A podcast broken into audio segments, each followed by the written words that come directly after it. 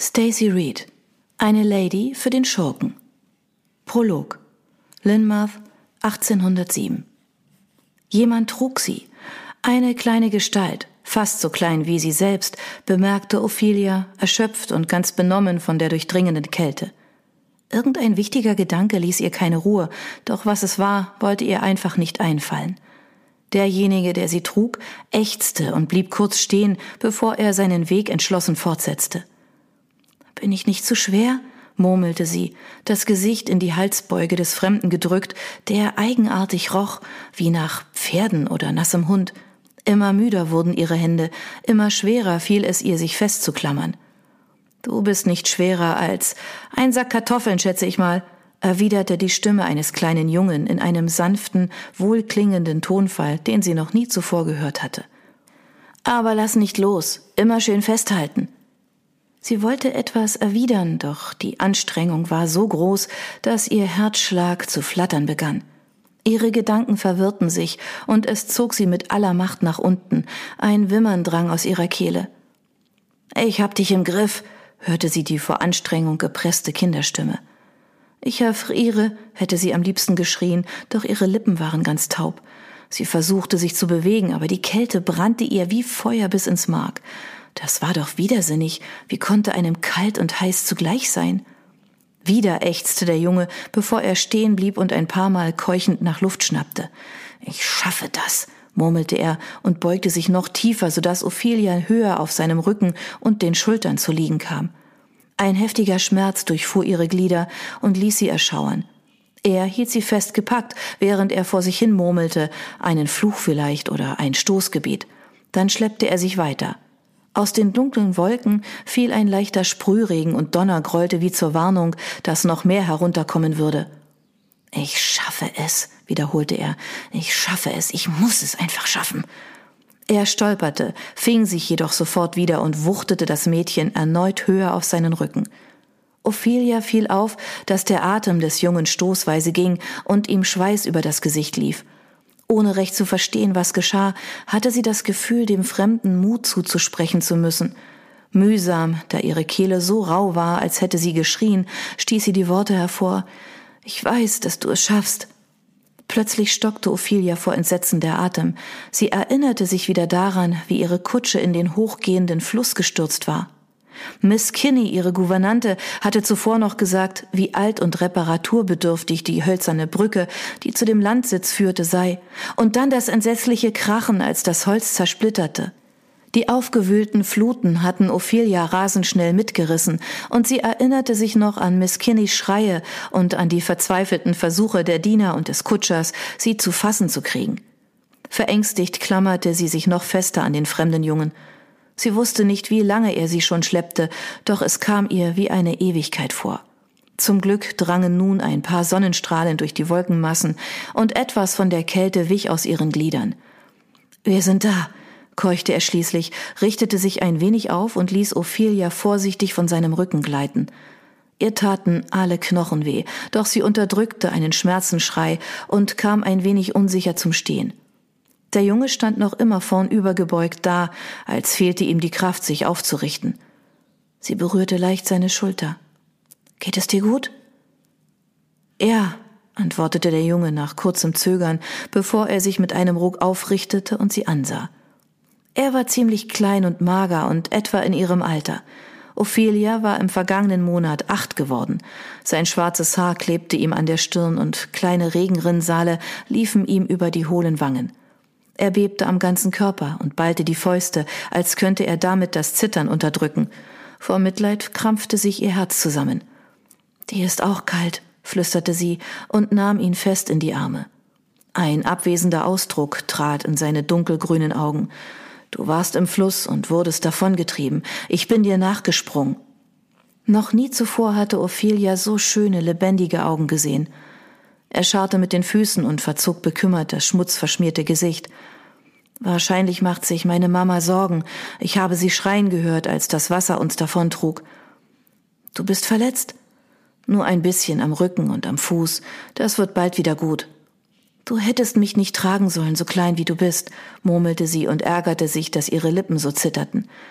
Aber ich bin dir unglaublich dankbar. Ich werde dich für deine Freundlichkeit belohnen, das verspreche ich dir. Er reckte die schmächtige Brust. Ich bin schon zwölf. Ich bin nicht klein. Du bist so groß wie ich und ich bin erst acht. Verächtlich entgegnete er. Ich bin größer. Das stimmte eher nicht, aber sie schwieg, weil er so gerne glauben wollte, er sei groß und stark. Wieder scharrte er ein wenig verlegen mit den Füßen, und Ophelia bemerkte, dass sein Blick auf ein schlichtes, strohgedecktes Cottage gerichtet war. Im gleichen Moment wurde ihr zu ihrem Schrecken bewusst, dass sie sich mitten in einem Wald befanden. Sie blickte sich um, doch in weitem Umkreis standen die Bäume dicht an dicht. Warum lag das Cottage mitten in dieser Einöde? Ist das dein Zuhause? fragte sie. Er blickte sie verblüfft an. Nein, so groß ist unser Cottage nicht. Mit ungläubigem Blinzeln starrte sie wieder auf die winzige Behausung. Er lebte mit seinen Eltern in einem noch kleineren Haus? Das war kaum zu glauben. Wie hast du hierher gefunden? fragte sie und trat neben ihn. Reiner Zufall. Ich bekam einen Ast zu fassen, der ins Wasser ragte, und konnte uns beide ans Ufer ziehen. Dann habe ich dich auf den Rücken genommen und bin stromaufwärts gegangen. Ich weiß nicht, wie lange ich gelaufen bin, aber mir tun die Füße weh. Ophelia folgte ihm, als er auf das Cottage zuging. Die Tür war versperrt, doch der Junge ging entschlossen um das Haus herum, wo er ein offenes Fenster fand. Er zwängte sich hindurch und öffnete die Haustür von innen. Komm schon, rief er und winkte ihr. Hier ist niemand. Zögerlich stieg Ophelia die wenigen Eingangsstufen hinauf und trat ein. Das Häuschen, das nur aus einem einzigen Raum bestand, wirkte sehr ordentlich. Es gab eine Kochstelle, einen Kamin, einen Sessel und ein durchgesessenes Sofa. An der Rückwand, neben dem kleinen Fenster, stand ein Bett. Was meinst du, wer hier wohnt? flüsterte sie. Der Junge war damit beschäftigt, Feuer im Kamin zu machen und antwortete ohne aufzublicken Vielleicht ein Wildhüter. Ophelia nickte hustend und rieb sich die schmerzende Brust. Der Junge blickte sie mit gerunzelter Stirn an. Wirst du etwa krank? Ich bin nur müde, antwortete sie, schlurfte hinüber zum Sofa und ließ sich darauf sinken. Es war erstaunlich bequem, und sie bemerkte schuldbewusst, dass ihre feuchten Kleider Flecken auf dem Stoff hinterließen. Schlaf ruhig ein bisschen, hörte sie die Stimme des Jungen wie von weit her. Ich passe schon auf dich auf. Ophelia nickte, beruhigt. Die müden Augen fielen ihr zu, und mit einem Gähnen sank sie in einen tiefen Schlaf. Einige Zeit später wurde sie von einem köstlichen Duft geweckt. Der Junge war nicht im Cottage, doch er hatte eine Decke über sie gebreitet, und sie fühlte sich warm und behaglich. Sie schob die Decke weg und kam leicht schwankend auf die Füße. Rasch öffnete sie die Tür und spähte hinaus. Auf der Lichtung vor dem Haus saß der Junge auf einem Stück Baumstamm. Er hatte ein Feuer gemacht und drehte einen Spieß mit einem Stück Fleisch daran über den Flammen. Es duftete so köstlich, dass Ophelia der Magen knurrte. Sie ging zu ihm hinüber und setzte sich neben ihn. Was ist das? Ein Kaninchen. Hast du es getötet? Er zögerte. Er. Oh, sie wusste nicht, was sie dazu sagen sollte. Hattest du Angst davor? Das Kaninchen zu töten? Ja. Nein, antwortete er nachdenklich. Warum sollte ich? Töten ist böse und macht einem Angst. Er lächelte und sie fand, er sei trotz seines schmutzigen Gesichts ein sehr hübscher Junge. Nicht, wenn es einem den Magen füllt, erwiderte er. Dann sprang er auf, rannte ins Haus und kam mit einer dünnen Decke wieder. Er legte sie ihr um die Schultern und reichte ihr einen Becher mit Wasser. Ophelia starrte auf das verbeulte Gefäß. So etwas hatte sie noch nie im Leben gesehen. Wie ungewöhnlich. Dann stürzte sie das Wasser gierig hinunter.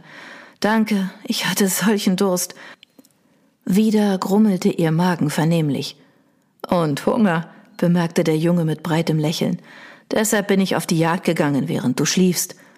Lächelnd zog Ophelia die Decke enger um sich, sah zu, wie das Kaninchen sich über dem Feuer drehte und freute sich schon auf den Braten. Dabei dachte sie, was für ein sonderbarer kleiner Junge er war.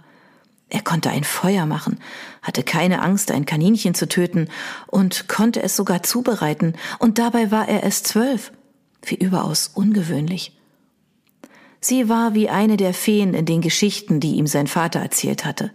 Noch nie hatte Neil eine so schöne kleine Lady gesehen, Ihre Haut war blass und weich, ihre Augen von einem satten Goldbraun, auf ihren Wangen bildeten sich Grübchen, wenn sie lächelte, und ihr Haar war schwarz wie Rabenschwingen. In einer Kaskade von Locken fiel es ihr über die Schultern und hinunter bis auf die Hüften. In seiner Masse schien es zu schwer für ihren Körper. Jetzt neigte sie anmutig den Kopf und lächelte ihm zu. Wie heißt du? Er räusperte sich. Neil. Ihre schön geschwungenen Lippen formten seinen Namen. Neil klingt wirklich hübsch und ausgefallen. Ihm wurde ganz warm ums Herz. Meine Großmutter hat mir den Namen gegeben. Und wie heißt du? Sie zog das Näschen kraus. Mein Name ist nichts Besonderes. Ophelia. Neil runzelte die Stirn darüber, dass sie irgendetwas an sich gewöhnlich finden konnte. Feen waren nie gewöhnlich. Für mich klingt Ophelia sehr schön, aber wir könnten dir ja einen besonderen Namen geben. Ihre goldbraunen Augen leuchteten. Und welchen? Er dachte eine Weile nach. Ich könnte dich ja Fifi nennen, sagte Neil schließlich leise, streckte die Hand aus und strich ihr behutsam eine Haarsträhne hinter das Ohr. Er wunderte sich selbst über diese vertrauliche Geste. Ihre Augen funkelten vor Freude. Fifi, das gefällt mir. Also dann Fifi. Neil achtete darauf, dass sie reichlich von dem Braten aß, und später in der Nacht, als sie schlief, lag er auf dem bequemen Sofa und überlegte, wie er sie weiterhin beschützen oder sie zu ihrer Familie zurückbringen konnte.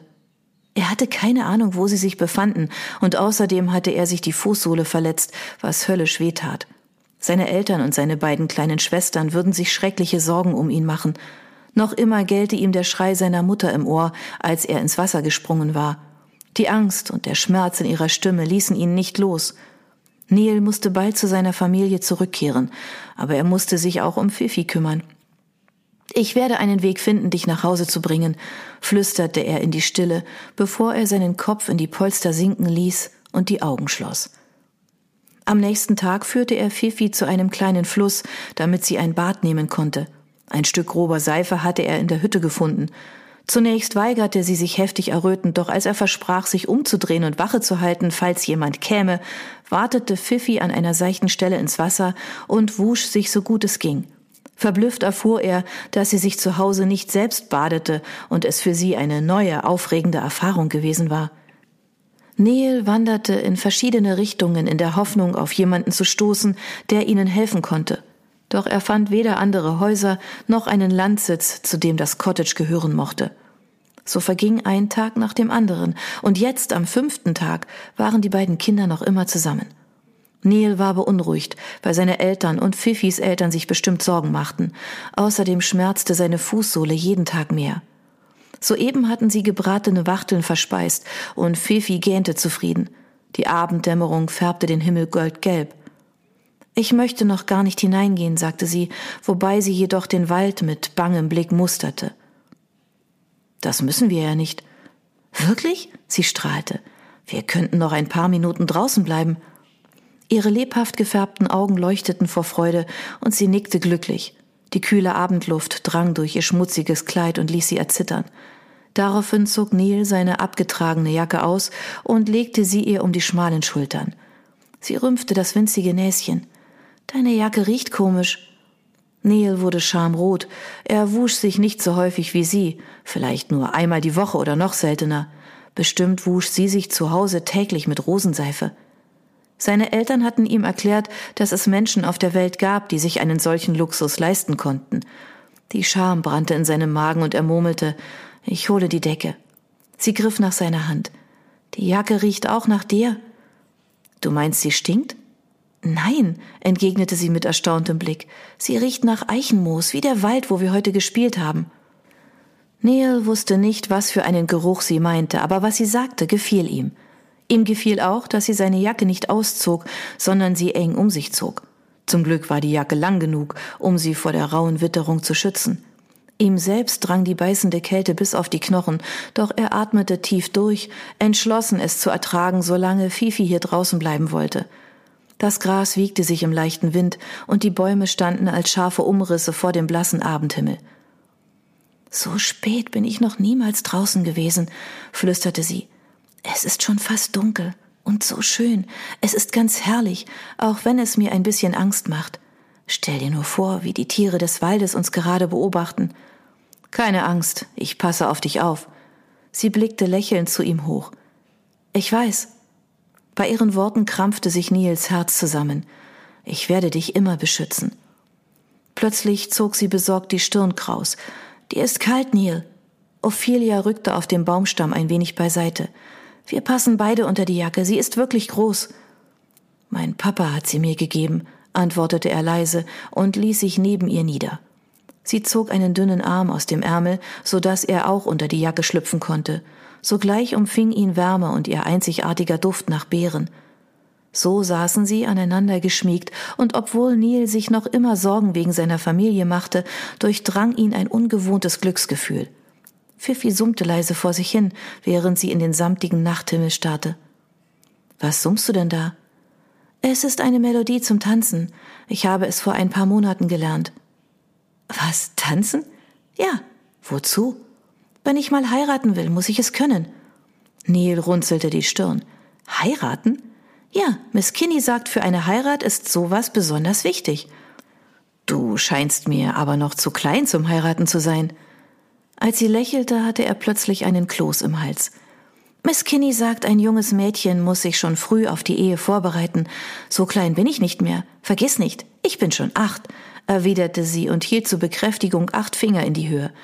Ich zeige es dir, Neil, setzte sie spontan hinzu. Sie stand auf, machte eine anmutige Verbeugung und begann zu tanzen, wobei ihr schmuddeliges Kleid ihr bei jeder Drehung um die Knöchel wirbelte. Neil fand die Vorstellung reicher Leute sonderbar, doch Fifi wirkte hübsch und gelöst in ihrem Tanz. Ein Gedanke ließ ihm jedoch keine Ruhe. In welchem Alter wirst du denn heiraten, Fifi? fragte er schließlich. Doch bestimmt nicht sofort. Er wusste, was verheiratete Leute taten. Sie küssten sich und ähnliches. Ob ihr das auch klar war? Seine Mutter und sein Vater umarmten und küssten sich jedenfalls andauernd. Sie verharrte mitten in einer Piorette. Mit 17 oder 18 werde ich mein Debüt haben und danach soll ich Peter Warwick, den zukünftigen Earl of Langton, heiraten. Neil staunte. Der Kerl war ja ein ganz feiner Pinkel.